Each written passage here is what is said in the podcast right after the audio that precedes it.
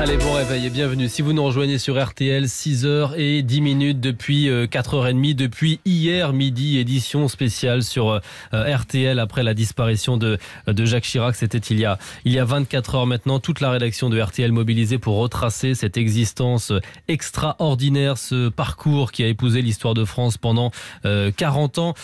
Jacques Chirac, et on l'a entendu notamment dans la dernière demi-heure à Johannesburg et, et, et à New York, ce sont des phrases qui ont marqué la planète. On va justement s'intéresser maintenant euh, à la façon dont nos voisins euh, regardent ce matin la disparition de, Jacques Chirac dans votre revue de presse, euh, Aude, revue de presse internationale, car chez nos voisins, les journaux se partagent entre hommages et, reproches pour dresser le portrait de l'ancien président. Avec comme premier souvenir son opposition à la guerre en Irak en 2003, surtout aux États-Unis. Un homme flamboyant d'après le Washington Post et une image paternelle et dévouée à son pays pour le Wall Street Journal compliqué pour le New York Times de se positionner avec son approche des relations franco-américaines jugées ambivalentes. Mais le journal rappelle qu'il fut le premier chef d'État en visite à New York après l'attentat du 11 septembre.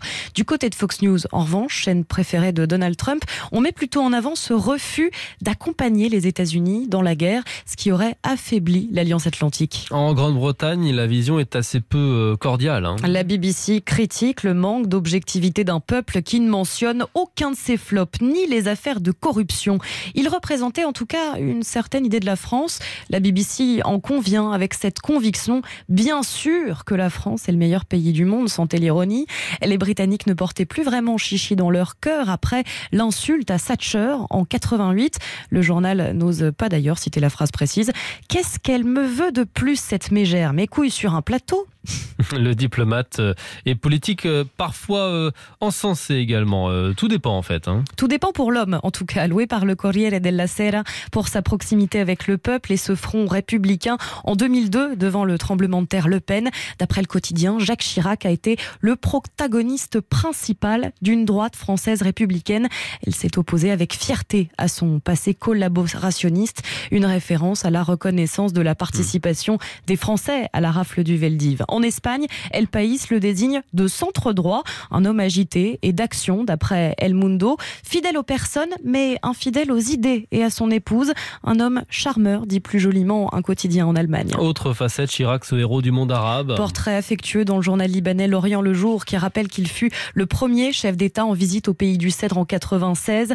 Il n'a cessé, d'après le quotidien, de plaider pour la paix avec la Syrie. Héros aussi pour les Palestiniens après sa tournée la même année en Israël et en Jordanie, puis en territoire palestinien, note le Times of Israel, scène mythique dans les rues de Jérusalem le 22 octobre 96.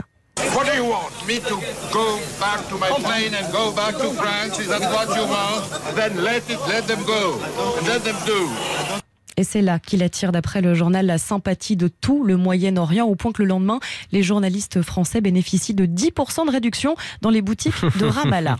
Et pourtant, la presse étrangère n'a pas toujours été tendre, à dire dans Courrier International. Retour dans les archives en 2007, une occasion manquée sous son quinquennat pour les relations France-Algérie, écrivait El Watan. Mais ce qui revient le plus, c'est ce mot pour qualifier sa politique intérieure, l'immobilisme. Le quotidien belge Le Soir titrait à l'époque l'adieu émouvant d'un piètre président avant d'écrire dans ses pages Ciao l'illusionniste. Merci beaucoup.